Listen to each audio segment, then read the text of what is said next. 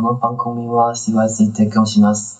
OK，好，相信大家如果有发现的话，我们在上一集的限时特卖里面，就是交给 CYC 帮我们后置音频的档案。所以如果大家有觉得我们的音质或是录音品质有改善的话，可以帮我们留言一下。帮我如果觉们扣个得一好吗？扣个一好吗，老铁？如果大家觉得呃有什么可以改进的地方，可以在留言处帮我们留言。 最近古娃娃冰箱不是很红吗？对啊，我很爱啊。我最近去全年买了一盒，一盒不是四只吗？然后哦，结果 里面有两只里面没有那个布朗尼，那结果你有跟他反映吗？然后我就去跟官网还有 Facebook 通知反映，他有回你吗？有啊他说厂商会跟我们联络。我在 T 卡上面有看到有人一盒里面有一只没有，然后结果厂商就再寄了四只给他，所以我现在两只没有，厂商最好给我寄八只来哦。我们在 podcast 里面讲到厂商的名字的话，我们也会寄发票过去给厂商。我没有资格，没有资格。寄寄看，有寄有机会。今天是那个嘛，限时特卖啊。Yeah。对，所以我我想要补充一下我上一集限时特卖没讲到的。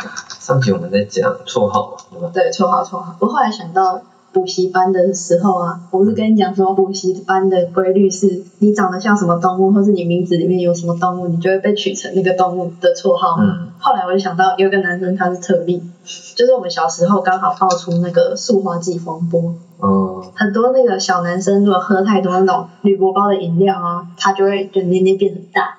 然后我们那时候那个补习班楼下就什么都没有，就是那种福利社之类的，就什么都没有，哇，就只有一台贩卖机。所以有一个男生他就很爱投那个贩卖机，导致他年龄变超大。后来他就跳脱了这个规律，大家都不叫他那个绰号，大家都直接叫他，他名字里面有一个明，小明的那个明，嗯，大家都直接叫他明呢。我觉得那补习班的很奇怪。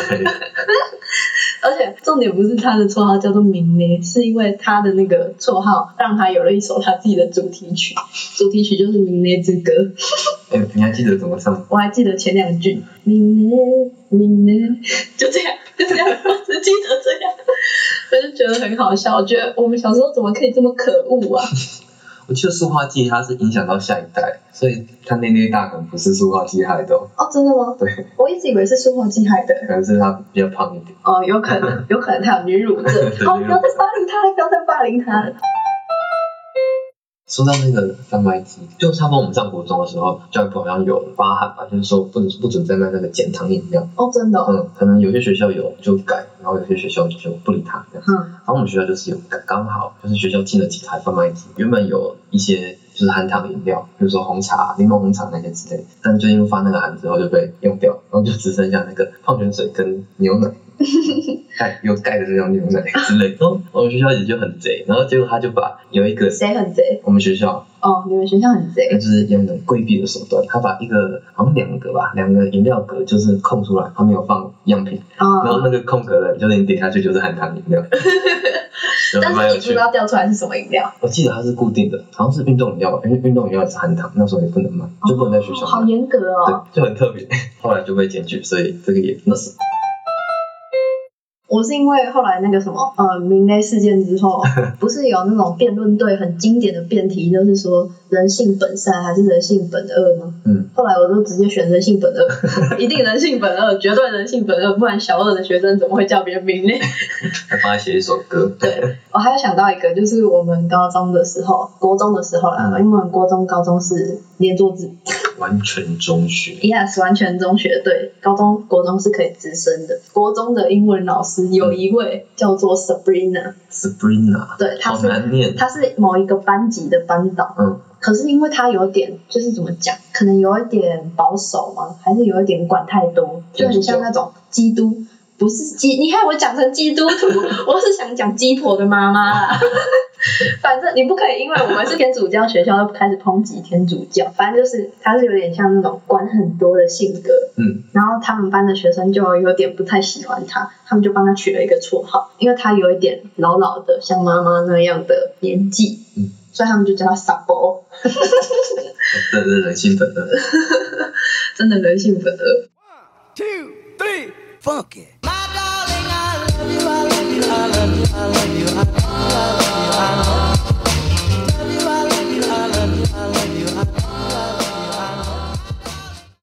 大家好，欢迎来到今天的拳馆欢庆八八折，我是 UZ。我是 Jacky。今天呢是限时特卖 EP 三，自从五月三级警报之后，我的痘痘理论上在家不是应该皮肤会变更好吗？对啊，而且我每天都喝超过两千 CC 的水，擦一些皮肤科的医生开的药，结果我痘痘还是一天比一天严重。我觉得我们今天可以来聊一下我们两个各自的抗痘历程。我从国中的时候，我的皮肤就很泛红，嗯，长很多那个粉刺。第一个去试的就是皮肤科，可是我那个皮肤科的药就是有擦会好，没擦就开始狂冒一堆粉刺出来。然后我就觉得好累，每天就是睡前，然后起床之后都还要擦那个药，就觉得好累哦。殊不知长大之后才发现，这才是正常女生应该有的精致保养生活。怎么会这样？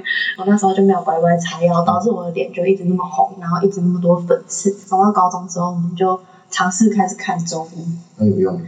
可中医我就很难坚持在吃啊，有时候我就把那个药袋放在书包，然后就忘记吃。我觉得中医很难的是，它那个药要照三餐吃。对，要一直维持着吃。像西医有些可能就早晚吃一颗而已。对，而且它又是那个粉，嗯有些就是不爱中医的人会觉得那个，它对你的舌头造成很强烈的刺激，你根本就躲不掉。但你你就会觉得那是一个痛苦痛苦的行程，你就会不想要做，久而久之就不会养成一个习惯，那这样你一定不会好嘛。后来那个中医我也就中断，再后来我就到那个呃做脸的那种美容院去，他就是拿那种很小的针啊，然后那种清粉刺专用的那种道具，在你脸上就是这样戳，然后把那个粉刺这样挤出来。一开始是会很痛，因为你想想看，你十八年、二十年都没有清过你的粉刺，嗯就是没有直接这样子清过。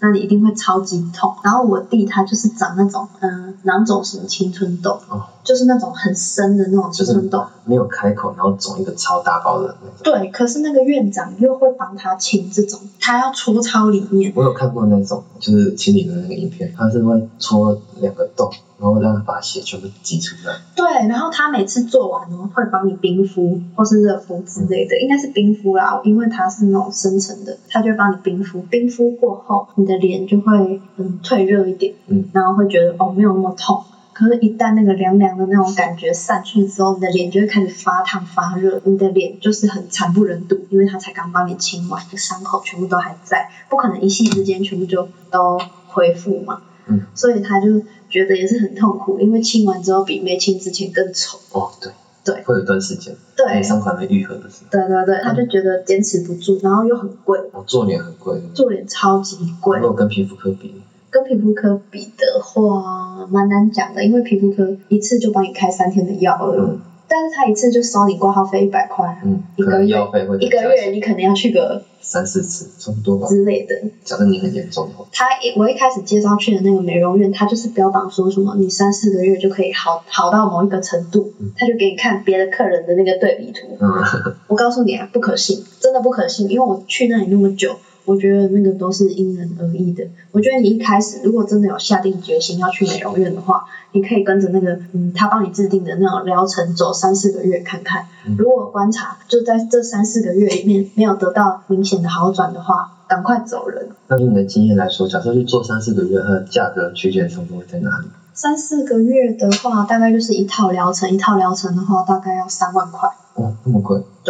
就是加他的保养品。呃，如果是那种杂牌，就是私人经营的美容院的话，他给你推荐一些保养品。那些保养品的话，就可能因人而异。如果你是比较严重的那一种，那他可能会给你推荐很多很多很多，当然相对花的价钱就比较高。可如果你是一般皮肤就是蛮稳定的那种人，但是你只是要去清一些小粉刺的话，就不会花到三万块那么多。嗯，以我这种状况，我觉得我应该是有中等，中等就是大概五分差的皮肤的话，嗯，我觉得大概是要花到三万块那么多。我三万块还不如去皮肤科去做口服 A 酸的疗程，嗯，对，都可以做一半以上。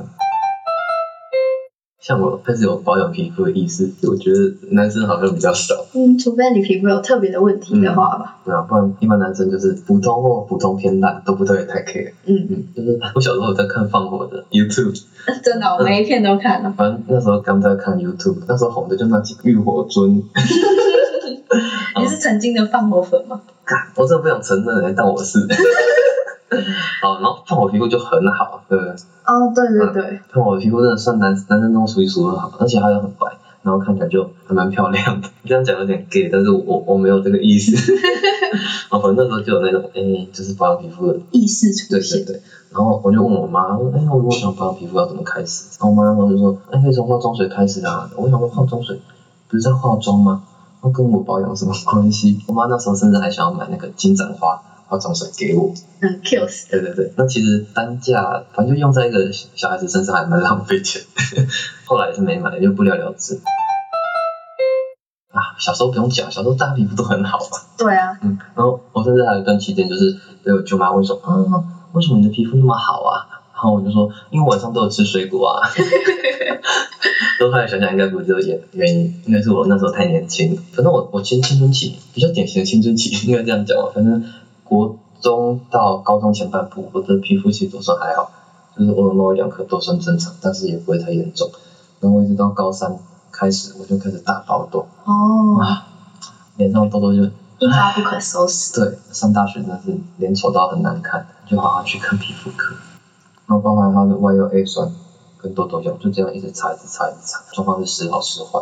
我就感觉像一个循环，在最近那个循环，我在家那个循环越来越短，好的期间没几天，就是我有几天起床，我就哦，今天皮肤还不错，那个痘疤好像要淡掉，隔天又开始冒一两颗痘，而且特别是你如果外出的时候戴口罩，你就很容易哦闷痘痘，而且你如果加防晒的话，你的防晒没选好，嘎，我好像精致男孩哦。那防晒真的要选好，如果你选那种太黏腻的，然后你皮肤又太油腻的话，就很容易再冒几颗 surprise 痘痘给你。我不知道有多少人像我一样，明明每天都在家里，然后结果痘痘还是一直在长的。可以留言一下，然后给我们一个五星好评。谢谢亲。你有被告白过吗？还真的有，真的假的？靠腰，真的假的啦？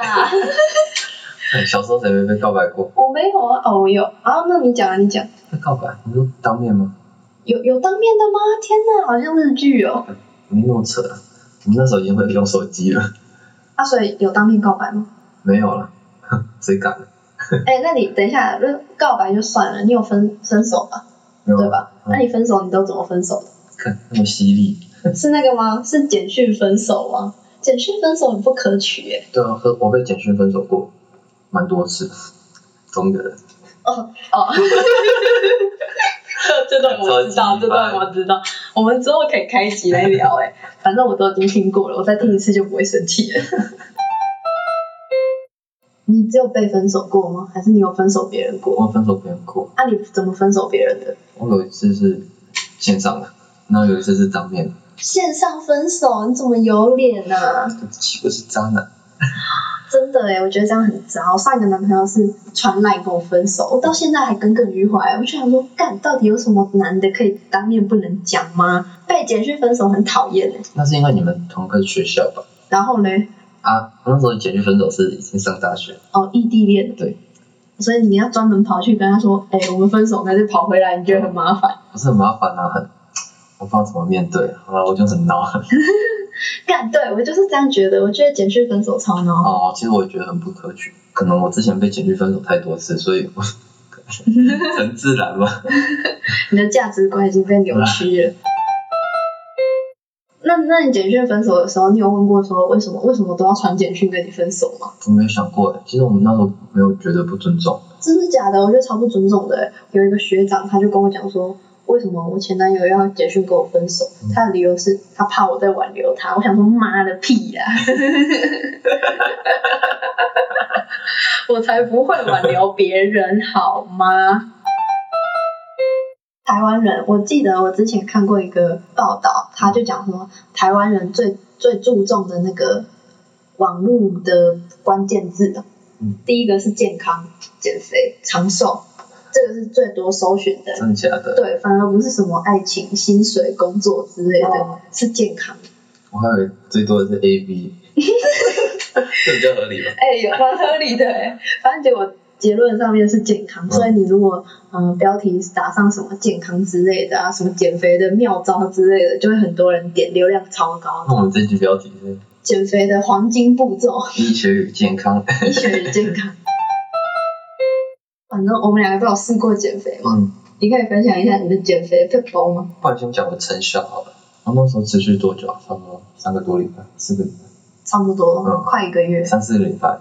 然后那时候账面上的体重有下降五六公斤，对，很快、欸。对啊，就比我想象中还快。因为我本来六十六十多而已，所以这样也算是减了快，看我数学不好，十趴有吗？